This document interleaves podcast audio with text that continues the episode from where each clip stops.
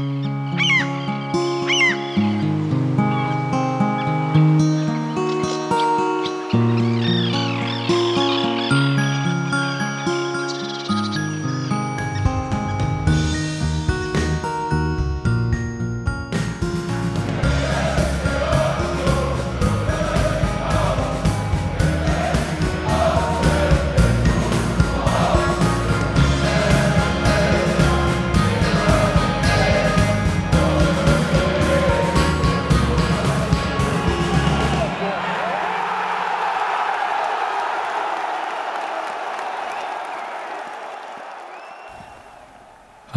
herzlich willkommen zum Textilvergehen.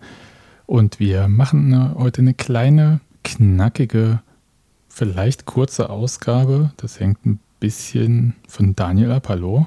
Hallo Sebastian. Zum 0 zu 1 im DFB-Pokal in der zweiten Runde des ersten FC Union Berlin beim VfB Stuttgart. Und es ist wieder Zeit für Textilvergehen hautnah, denn Daniel war in Stuttgart und wird uns erzählen. Ja, kurzzeitig sogar oberkörperfrei, weil es dann doch wärmer war als gedacht, noch mein langärmeliges Layer ausziehen musste. Von daher. Da sind alle sehr glücklich, dass wir keinen Videopodcast jetzt machen und du das nicht nachstellst, glaube ich. Ansonsten war ich mit Fahneschwenken beschäftigt, von daher viel, viel los gewesen, so rein äh, visuell. Okay, aber du hast nur eine Fahne geschwenkt, keine Fackeln? Genau. Okay. Aber Daniel, warum bist du denn nach Stuttgart gefahren und vor allem, was hast du dort gemacht? Naja, weil er ja Union gespielt hat. Nun, bin ich ja gerade auch aktuell nicht so bei jedem Spiel. Die, das Exiler-Dasein schlägt da gerade schon noch ein bisschen stärker zu Buche als noch in anderen Phasen auch. Aber an diesem Tag hat es eigentlich ganz gut angeboten, einen kleinen Ausflug nach Stuttgart zu machen. Ich hatte auch äh, den ganzen Tag frei, sodass ich auch noch Zeit hatte, mein Fahrrad mitzunehmen und da in der Gegend noch ein bisschen Fahrrad zu fahren, ein paar Hügel ein bisschen schneller hochzufahren, ein paar Täler ein bisschen gemächlicher lang zu fahren. Und ja, habe ich einen kleinen Tagesausflug gemacht. Und das ist ja von hier in Frankfurt, ist man ja auch nur anderthalb Stunden unterwegs mit dem Zug. Von daher ist es auch nicht so die Weltreise, die es ja manchmal ist, auswärts zu fahren mit Union. Gerade wenn man nicht Exiler ist, sondern wenn man den ganzen Weg wohnt. aus Berlin kommt. Ja. Und die weitesten Wege hat in der ganzen Liga. Da ist Frankfurt liegt da schon günstiger. Ne? Es ist fast so, als ob das ein günstiger Ort für so einen Verkehrsknotenpunkt wäre. Ne? Willst du kurz erzählen noch zu Stuttgart mit dem Fahrrad, wie man das Ja, Fahrrad also- dort los wird? Also in Berlin wird man das Fahrrad ja los, wenn man es einfach hinstellt. Genau, das, das war auch tatsächlich das Problem, weil wie gesagt, ich bin ja da eine, äh, eine richtige Runde mit dem Fahrrad gefahren, sodass ich auch mein, äh, mein gutes Fahrrad dabei hatte. Und da ist es ja beim damit zum Fußballfahren schon immer grundsätzlich ein bisschen schwierig. Und ich war mir auch gar nicht so sicher vorher, ob das äh, so gut funktioniert, aber habe dann mit einem Bekannten, der aus Stuttgart kommt und auch öfters mit dem Fahrrad da zum Fußball fährt, gesprochen und der hat mir erzählt, dass es da jetzt so eine Art Bike-Sitting nennen, die, die, sich selber, ist ein kostenloses Angebot. Das sieht sehr so aus, als ob das schon von jemandem bezahlt werden muss. Also meine Vermutung ist, dass äh, Stuttgart das für seine Stadionbesuchenden bezahlt. Und das funktioniert so, dass es da ein Parkhaus gibt von den etlichen Parkhäusern, die um dieses Stadion drumherum stehen, wo es sowieso einen Fahrradraum drin gibt in dem Parkhaus. Und beim Spiel steht dann halt da so ein kleines Pavillonzelt davor und dann kann man da hingehen und da sind da Leute und bei denen gibt man dann sein Fahrrad ab, kriegt eine Marke dafür, ne, wie an der Garderobe beim Konzert oder im äh, Museum oder so. Und dann stellen die das Fahrrad da rein und bleiben in der Zwischenzeit da stehen und passen drauf auf. Und dann kann man, in dem Fall war es ein, bis 90 Minuten nach Abpfiff, Abpfiff, musste man da vorbeikommen und das wieder abholen. In der Zwischenzeit stand es da gut bewacht und glücklich rum und man musste sich keine Gedanken drum machen. Und du hast auch das gleiche Modell zurückbekommen? Ja, ja. Nicht nur das gleiche Modell, sondern sogar dasselbe Fahrrad. Ja, nee, äh, Wahnsinn. das hat tatsächlich gut funktioniert und fand ich äh, sehr angenehm so. Kommen wir zum Spiel. Das war ja interessant, sage ich mal. Und überraschend von der Aufstellung her. Jedenfalls habe ich nur überraschte Bemerkungen gesehen online und auch so in den verschiedenen Gruppen, in denen man ist, was das soll und wie denn die Aufstellung denn aussehen sollte. Ich war jetzt nicht so überrascht davon, dass sich da was ändern würde, grundsätzlich, weil das hat man ja einerseits in so ein paar von den Äußerungen nach dem Spiel gegen Bremen schon gehört, dass äh, angedeutet wurde, irgendwie, ne, so wie, wie halt die Form gerade ist, wie das gerade läuft, kann man nicht einfach immer so weitermachen, sondern es muss sich dann auch schon mal was verändern. Was man dann versucht hat, war ja einerseits eine Viererkette und dann ja, davor, was, wo man sich nicht so ganz sicher war, ist es dann irgendwie ein 4-4-2 oder äh, doch so ein 4-2-3-1, wie wir es ja ein paar Mal von Union unter Urs Fischer auch schon gesehen hatten. Und halt ein paar personelle Neuerungen oder neue Aufstellungen jedenfalls. Nee, ganz kurz, ganz kurz, kannst du mir nur kurz sagen, es war doch eine Doppel-6, oder? Es war eine Doppel-6 und ich würde auch sagen, dass Volland eher auf so einer Zehnerposition gespielt hat ja. als als zweite Spitze. Allerdings so einen positionellen Feinheiten würde ich ein bisschen ohne Gewehr bei Stadionsicht sagen. Grundsätzlich, das ist halt auch der Punkt, hat sich halt an dem, an den Mustern auch gar nicht so viel geändert, weil es halt immer noch hin und wieder lange Bälle Richtung Kevin Behrens gab. Es gab immer noch den Versuch, die Flügel ins Spiel zu bringen. In dem Fall waren das halt Becker und Hollerbach, die in 1 gegen 1 Duelle zu bringen. Und das haben wir auch in dem anderen System gesehen. Und von daher die, die Unterschiede zwischen diesen beiden äh, Formationen sind in dem Sinne gar nicht so groß. Außer dass man vielleicht halt versucht, ein bisschen besser in den äh, Zugriff, das war ja auch, was, was Fischer nach dem Bremen-Spiel gesagt hat, in den Zugriff zu kommen, indem man halt vielleicht im Mittelfeld ein bisschen enger besetzt ist. Aber es ging ja wahrscheinlich auch gar nicht darum, da jetzt äh, taktisch irgendwie mal was komplett anderes auszuprobieren, sondern einfach aus gewissen gewohnten Sachen herauszubrechen, vielleicht ein besseres Gefühl in einer anderen Position zu bekommen, wenn man in der ganzen Zeit jetzt mit der Dreierkette kein gutes Gefühl mehr hat und äh, unsicher wird, ist es vielleicht sinnvoll, dann mal eine Viererkette zu probieren.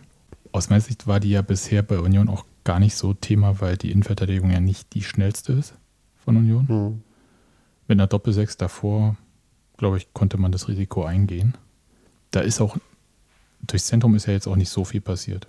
Ja, kann man natürlich auch nicht immer so komplett voneinander trennen. Weil es ja schon noch so ist, wie man auf den Außen Laufduelle zum Beispiel absichern kann, ist ja auch ein Effekt davon, wer halt in der Mitte dann noch steht. Also grundsätzlich ist ja schon so, die Außenverteidiger müssen sich ja auch in der Viererkette schon nach vorne einschalten. Wenn dann drei Innenverteidiger in dem System da sind, kann halt einer von denen schon nochmal besser ein Stück rausschieben, ist selber noch abgesichert und kann eben so dem Spieler auf der Außenbahn defensiv helfen. Aber ja, wie gesagt, es ist natürlich eine Änderung, es macht ein bisschen was anderes, aber es ist äh, von den Grundprinzipien her, die versucht äh, werden umzusetzen bei Union, ist halt auch keine radikale Änderung. Ja, von, de von dem her fand ich dann fast sogar ein paar von den personellen Rochaden vielleicht noch die spannenderen in gewisser Hinsicht. Erzähl mal. Also wie gesagt, Hollerbach hatte ich ja gerade schon erzählt, der hatte die Gelegenheit gehabt zu spielen Roussillon kam rein und Trimmel ähm, ist halt sowieso gerade wegen der Verletzung von Juranovic noch gesetzt auf rechts. Das ist ja eher auch so die normale Lastverteilungsrochade. Und dann haben diesmal Leidoni und Kral mit der Doppelsechs gespielt. Sicherlich da auch, wenn Kedira jetzt in der Bundesliga noch gesperrt ist, vielleicht auch noch, um ihm nicht zu viele Spiele auf einmal nach der Verletzungspause zuzumuten. Und ja, wie gesagt, Volland hat von Anfang an gespielt, in dem Fall auf der 10. Schwolo hätte noch gespielt. Schwolo hätte gespielt. Weiß nicht, ob das, äh, ich weiß nicht, äh, hast du nur im Kopf, ob Schwolo in der Erstrunden? Nee, war er nicht. Das macht Fischer eigentlich nie. Also selbst wenn er Pokalrotation macht, hat er eigentlich in der ersten Runde immer den Stammkeeper drin, quasi zum, jetzt, ich sag jetzt mal in großen Anführungszeichen, einspielen. Ja, und weil es ja auch immer so dieser Generalprobentermin genau. ist vor der ersten Bundesliga-Partie.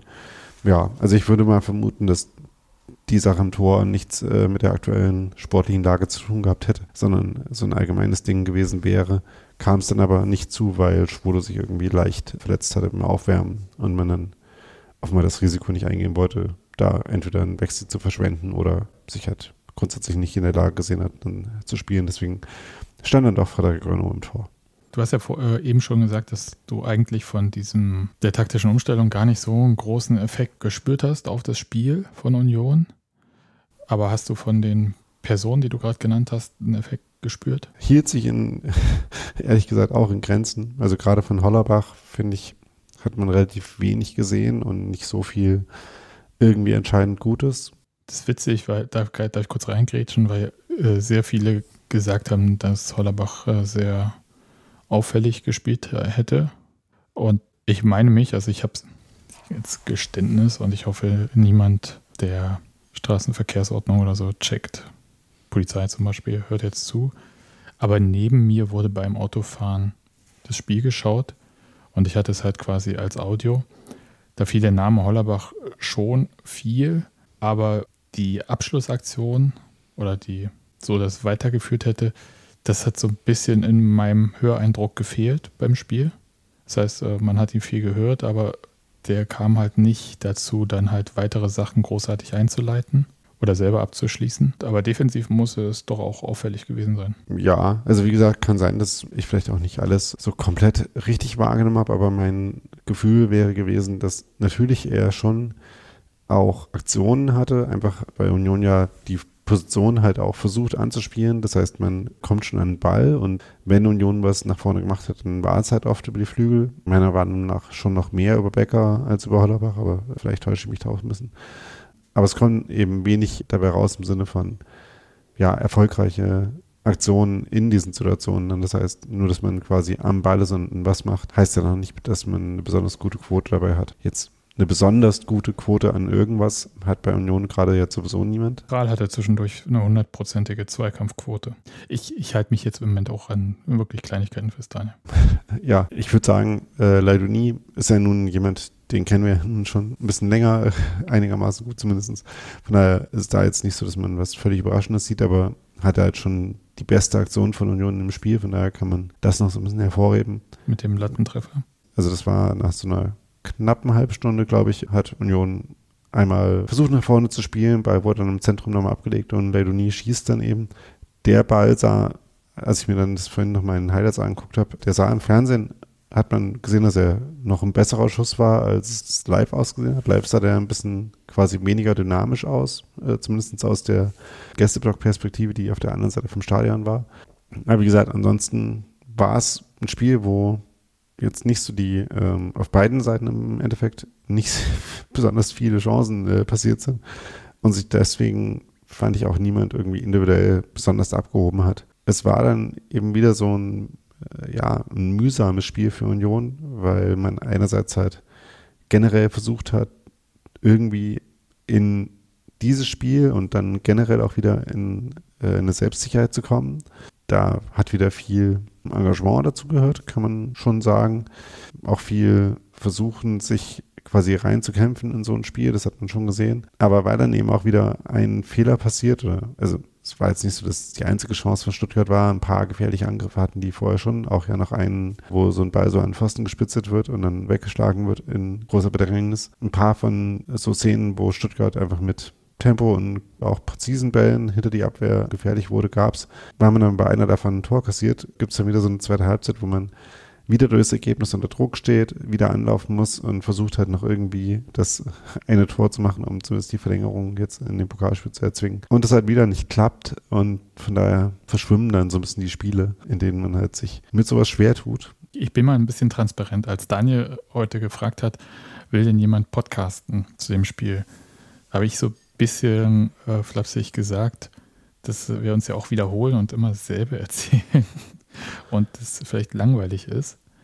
Du sagst es ja jetzt auch, ne? Also es ist halt schon so, dass man, also das mühsame Spiel, was du schilderst, hat man gemerkt. Ich fand schon, dass ein paar Sachen auch okay waren. Also okay im Sinne von, wenn man betrachtet, wo man gerade sich befindet als Mannschaft, in einem absoluten Loch und es sieht so aus, als ob die, ich sage jetzt in Anführungszeichen, Fußballspielen gemeinsam verlernt haben, ja. Weil es halt alles so mühsam ist. Jeder Pass, jeder Angriff, jede Verteidigung. Und das sieht auch so aus, als ob die nie miteinander gespielt hätten. Aktuell. Und das, was ich aber dann halt okay fand, war eigentlich, dass sie gegen den Ball schon stabiler standen. Aber stabil stehen alleine hilft dir halt nicht. Du musst halt also mindestens die Null halten. Diese Chancen zwischendurch, ne, weil dieser, das sieht ja dramatisch aus jetzt mit dieser Niederlagenserie, elf Spiele in Folge verloren. Aber die elf Spiele waren ja nicht gleich. Die letzten vier, fünf Spiele würde ich dir auch recht geben, die verschwimmen so ein bisschen in ihrer Art. Aber es gab ja vorher auch Spiele, wo Union sehr viele Chancen hatte und hochkarätige Chancen. Davon sind wir im Moment sehr weit entfernt, die herauszuspielen. Und deswegen würde ich halt sagen, also ist mein Ansatz, ja, irgendwie, wie ich mit dieser Situation zurechtkomme, ohne mir das Spiel jetzt komplett schön zu reden, zu sagen, okay, tippe Schritte hier raus aus, dieser, ähm, aus diesem Loch. Und das heißt erstmal eine, irgendwie eine Art von Intensität zu bekommen in so ein Spiel. Weil die laufen ja viel, ne? Das ist ja nicht so, als ob die nicht irgendwie, also sie kommen halt schwer in Zweikämpfe. Dann hinten irgendwie stabil stehen und nicht, dass ständig irgendein Fehler passiert und jemand durchläuft. Das fand ich hat diesmal okay geklappt, wobei ich auch nicht weiß, wie krass Stuttgart da unterwegs war. Also wie viel Druck selbst die versucht haben, auch aufzubauen. Und man hat natürlich auch gemerkt, dass die äh, Stuttgart da einfach eine andere Sicherheit hat äh, an den Bällen aktuell. Also einfach eine andere Selbstsicherheit. Genau das Gegenteil quasi von Union. Aber man muss halt trotzdem mal erstmal die Null halten. Und das ist wieder nicht gelungen, ist auch wieder so bescheuerter Zeitpunkt kurz vor der Halbzeit. Und ich habe manchmal, das ist jetzt wirklich so ganz viel Gefühl von mir, ja, nichts mit Fakten, dass dieses Gegentor, als ob man darauf wartet, dass das irgendwie passiert. Obwohl sie gar nicht so viel haben, zugelassen haben von Stuttgart. Und es war auch nicht der erste, die erste Chance von Stuttgart, die dann drin war, sondern da hast du ja gesagt, gab es ja noch andere. Also mir hat es an sich gefallen, mir hätte es noch mehr gefallen, wenn das Tor in der 45. Minute nicht gewesen wäre und es einfach 0-0 nach 90 Minuten. Das hätte ich voll genommen und hätte es richtig als Erfolg gefeiert. Terrorfußball ist zurück. Das fehlt mir immer noch. Und diese Anschlussaktion, da müssen wir nicht drüber reden. Ich glaube, das kommt erst durch die Sicherheit hinten, dass nach vorne wieder Sicherheit kommt. Ja, ich meine, du hast ja jetzt schon gesagt, dass es halt ne, für verschiedene Spiele verschiedene Diagnosen gab. Zum Beispiel Teilen von dem Napoli-Spiel hätte man das ja schon gesagt, dass dieser Fußball schon wieder zu sehen war und so. Deswegen, das macht es schon auch ein bisschen schwierig, dann über diese Serie, Negativserie insgesamt so zu sprechen. Und deswegen mag ich das auch gar nicht so, weil es halt ein Phänomen an verschiedenen Stellen dann in eins wischt so. Aber jetzt gerade hat man halt eine Mannschaft, der halt das Selbstvertrauen und damit halt auch sowas wie, ja, ein gewisser Zug und eine gewisse Zielstrebigkeit, die sich aus diesem Selbstvertrauen, aus dem Selbstverständnis, man weiß, dass es läuft, wie es läuft, ähm, die sich daraus entwickelt. Die fehlt halt gerade. Die hat Stuttgart zum Beispiel und das hat man auch in ein paar Angriffen von Stuttgart gesehen. Die andere Sache ist halt, wie kommt man jetzt da raus und das ist halt so äh, auch so eine Sache. Natürlich ist so eine Phase, in der halt so gar nichts zusammenläuft, eine, in der es nicht einfacher ist, dann neue Dinge irgendwie auszuprobieren oder einzustudieren oder quasi neue Mechanismen oder neue Ansätze zu entwickeln. Und man sagt da natürlich äh, immer sowas wie, ja, es muss einfach irgendwie äh, mal wieder einen Erfolg geben und man muss irgendwie versuchen, sich zu einem Ergebnis zu kämpfen und so. Gleichzeitig kann man aber ja auch nur erwarten, dass sich was verbessert, wenn man irgendwas verbessert und wenn man irgendwas schafft, weiterzuentwickeln. Und das ist auch so ein bisschen was, wo ich jetzt gerade noch mir auch nicht sicher bin, wie viel man da quasi versuchen kann und sollte. Also, dass man einfach nur, nur von sich aus draus, äh, nur darauf wartet, dass wenn man sich halt nur anstrengt und reinhängt, äh, dass es dann dadurch schon besser wird.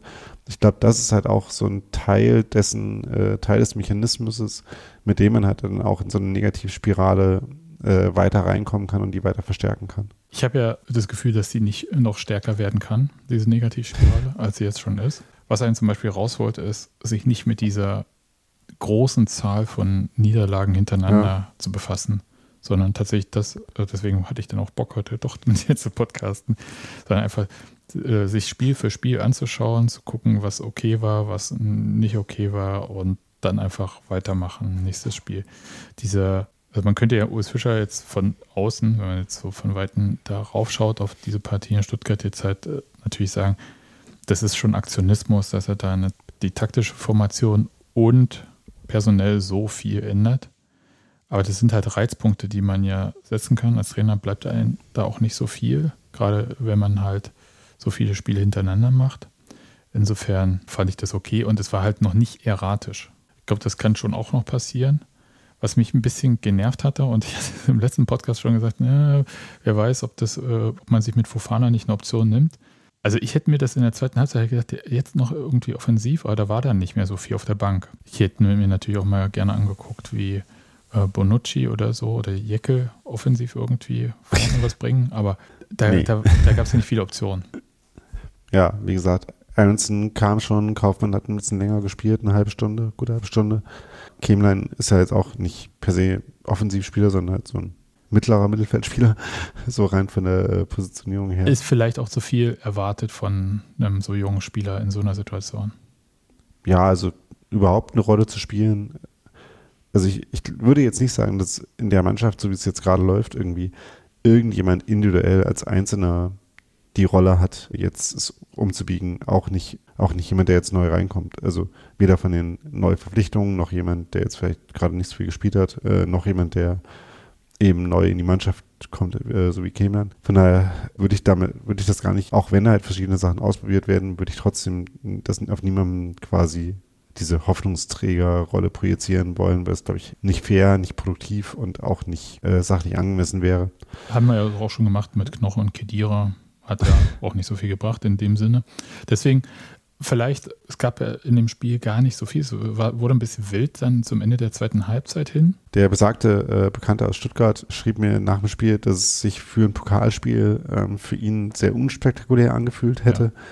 Kann ich auch nachvollziehen, wie er dazu kommt. Äh, gleichzeitig war es halt schon so, dass es jetzt nicht so war, dass man das Gefühl gehabt hätte, dass sich die Mannschaft von Union damit abgefunden hätte, das Spiel jetzt zu verlieren, sondern sie haben es halt schon noch äh, versucht. Stuttgart hat dann logischerweise nicht mehr so viel machen brauchen, weil sie halt geführt haben und damit auch zufrieden waren und so weiter und dann versucht haben halt äh, das einfach zu verteidigen und ein paar Konter hatten. Es gab ja dann noch einen nach einem äh, relativ schlimmen Fehlpass, wo Silas noch knapp vorbeischießt. Das war dann eigentlich so die, die größte Chance für Stuttgart in der zweiten Halbzeit. Und ansonsten hat Union halt versucht, irgendwie nach vorne zu kommen, hatte ein paar Freistöße, ein paar Ecken, die aber alle halt auch nicht so richtig gefährlich geworden sind. Und von den Ereignissen her trudelt es dann halt so ein bisschen aus, aber wie gesagt, nicht wegen, nicht aus Mangel an Willen, das noch zu verändern, glaube ich. Nö, äh, aus Mangel an Präzision und Selbstsicherheit. Ja. Hm, wie, wie war es denn so im Block? Also zwischendurch, Sky äh, schaltet ja nicht ganz so wie die UEFA äh, weg, sondern man hat schön noch gesehen, dass da zwar ziemlich hell erleuchtet bei euch mit den Fackeln. Ja, ich hatte mir irgendwie in letzter Zeit schon mal gedacht, dass irgendwie ein bisschen länger her ist gefühlt, dass es größeren Pyro-Einsatz gab. Das war jetzt mal wieder äh, so der Fall. Da auch, ne, wir haben ja vorhin gesagt, irgendwie bei der Mannschaft fehlt gerade äh, teilweise ein bisschen das Timing und das Zusammenpassen. Das hat da auf jeden Fall nicht gefehlt. Das war sehr gut zusammengetimtes Leuchten akustischer und optischer Art.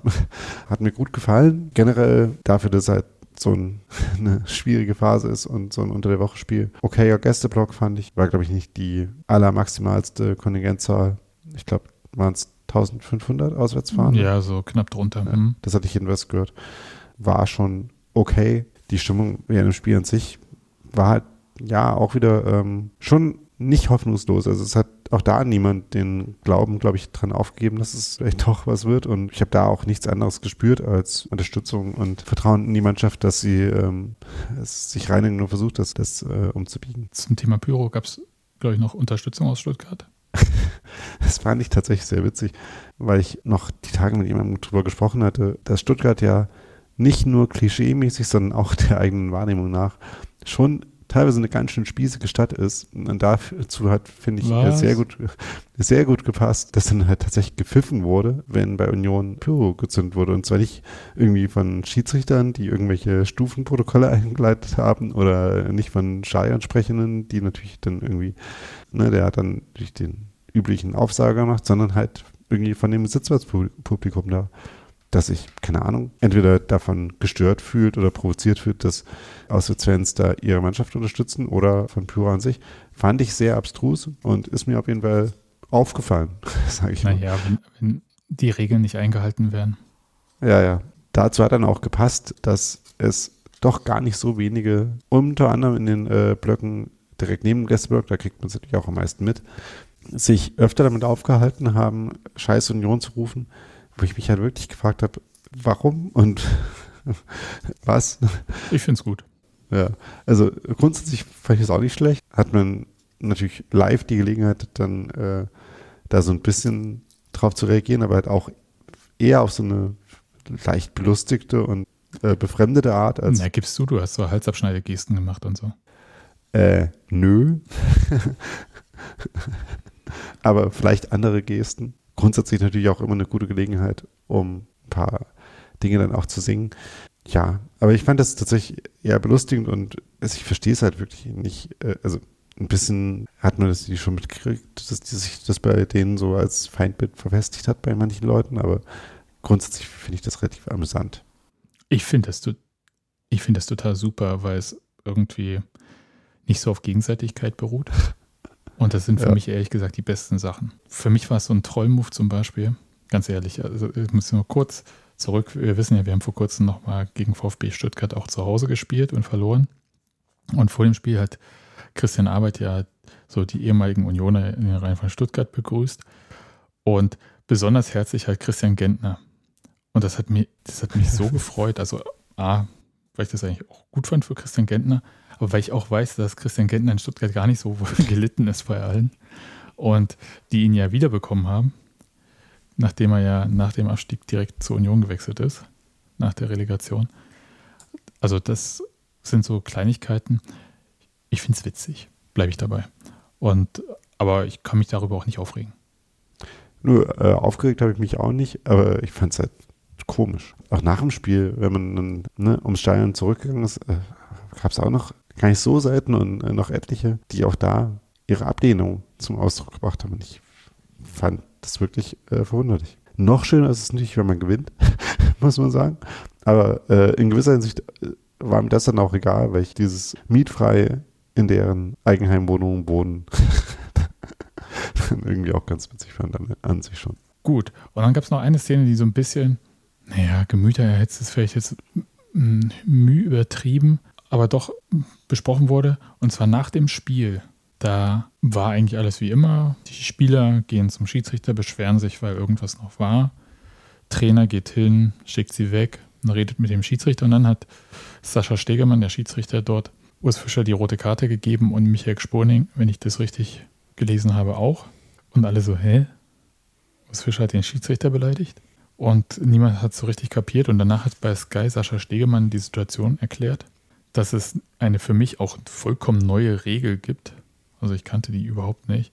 Nachdem Offizielle, also auch Trainer, wenn sie nach dem Spiel den Platz betreten und auf aggressive Art auf den Schiedsrichter oder konfrontative Art auf den Schiedsrichter zugehen, zwingend rot bekommen.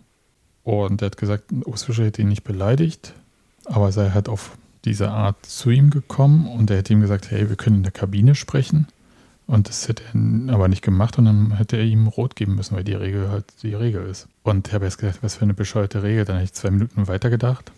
Dann gedacht, okay, ergibt, die Regel ergibt schon Sinn. Also bescheuert natürlich, weil wenn ich mit dem Schiedsrichter in der Kabine das gleiche besprechen kann wie auf dem Platz, bloß in der Kabine bekomme ich kein Rot, dann ist es irgendwie sinnlos. Aber es soll natürlich darum gehen, dass die Schiedsrichter nicht auf, äh, bestürmt werden nach Abpfiff, gerade von Offiziellen, die dann nochmal irgendwie alle heiß machen und dann dürfen wieder mit 100 Regenschirmen äh, geschützt die Schiedsrichter vom Platz gehen oder so. Das ergibt schon Sinn. In der Situation war es ja schon so, dass der Trainer eher die Leute weggeschickt hat und dann geredet hat. Und ich sag mal, so im Geiste der Regel fand ich das jetzt nicht, aber es ist halt so. Ja, diese Regel finde ich an sich auch nicht so verkehrt, weil einerseits bringt das auch niemandem was, das zu tun. Andererseits ist es, glaube ich, schon auch eine Regel, wo das mit der Vorbildfunktion für den Amateurfußball sich schon anbringen lässt, legitimerweise, kann man glaube ich schon sagen, dass das äh, quasi gut wäre, wenn so Verhalten dann halt nicht normal, normal ist, ähm, nach dem Spiel auf den äh, Schiedsrichter als allererstes zuzustürmen, während der noch auf dem Platz ist, kann ich mich schon mit anfreunden. Ich kann mich darüber äh, nicht so furchtbar aufregen, weil es halt auch erstmal jetzt nicht den großen Einfluss auf irgendwas hat. Besonders verstanden oder mitgekriegt. Habe ich es im Stadion aber auch nicht. Von daher kann ich da so viel auch gar nicht mehr zu sagen, außer dass es halt offenbar darum ging, wie halt irgendwie kurz vor Schluss eine Zweikampf- und Vorteilsszene und Schiedsrichterballszene für in, in dem Sinne für Stuttgart entschieden wurde. Was natürlich dann, wenn man so ein Spiel versucht, noch irgendwie nicht zu verlieren und das dann nicht schafft, natürlich äh, nervt und aufregt. Aber der große Aufreger, ja, finde ich auch nicht, dass das ist im Endeffekt. Fand ich auch nicht.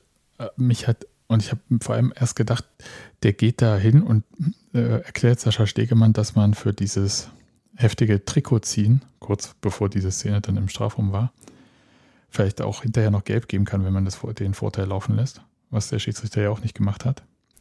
Das war schon ein krasses Trikot ziehen. Also ich weiß nicht, ob du es gesehen hast so, aber so richtig hinten. War eigentlich ein Wunder, dass, ich weiß gar nicht mehr, wer das war von Union, da überhaupt weiterlaufen konnte und nicht nach hinten umgefallen ist. Und das Timonial für die Trikots. Auf jeden Fall, reißfest. Also das kann man jetzt auf jeden Fall benutzen. Grüße an Adidas. Das wäre natürlich auch kein Aufreger. Ne? Ich meine, die gelbe Karte ist auch wurscht.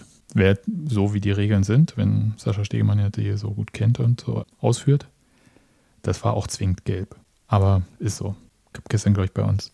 Ich weiß gar nicht, ob ich es im Slack oder irgendwo im Weiten des Internets gelesen habe. Wollen wir mal hoffen, dass Urs Fischer dann im nächsten Pokalspiel für Union gesperrt ist. Ja. ja. Äh, Traktor Aschersleben oder so. Traktor Aschersleben, finde ich sehr gut. Ja. Ja, wie gesagt, konnte mich darüber nicht großartig aufregen und so ein bisschen war es auch so, also es gab nach Abpfiff, so ungefähr während das passiert ist oder kurz danach, wieder eine sehr solidarische Verabschiedung von der Mannschaft, aber so ein bisschen ist mir natürlich trotzdem dieses Gefühl, halt schon wieder verloren zu haben, leid. Und es wurde, wie gesagt, die Mannschaft für den Einsatz angemessen verabschiedet und sich bei ihr dafür bedankt und sie äh, motiviert, halt ähm, das weiter zu versuchen.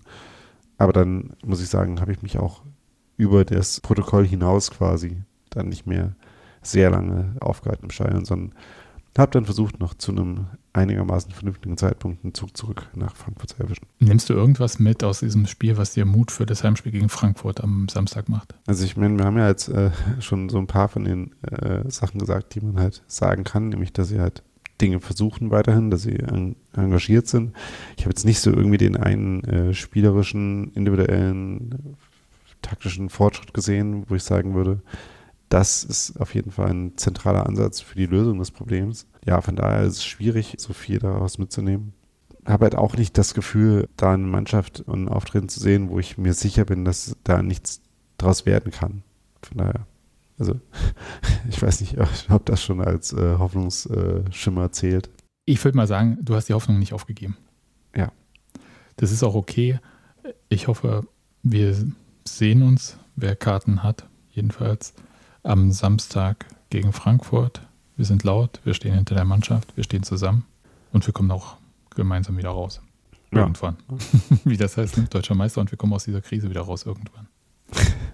Und dann kann man sich ja auch äh, trotzdem auf Champions League Auswärtsspiel freuen in Neapel. Da bin ich auch auf deine Geschichten gespannt vom Fahrradparksystem. ja. In dem Sinne, auf Wiedersehen. Bis Tschüss zum nächsten Mal. Tschüss. Bis bald. thank you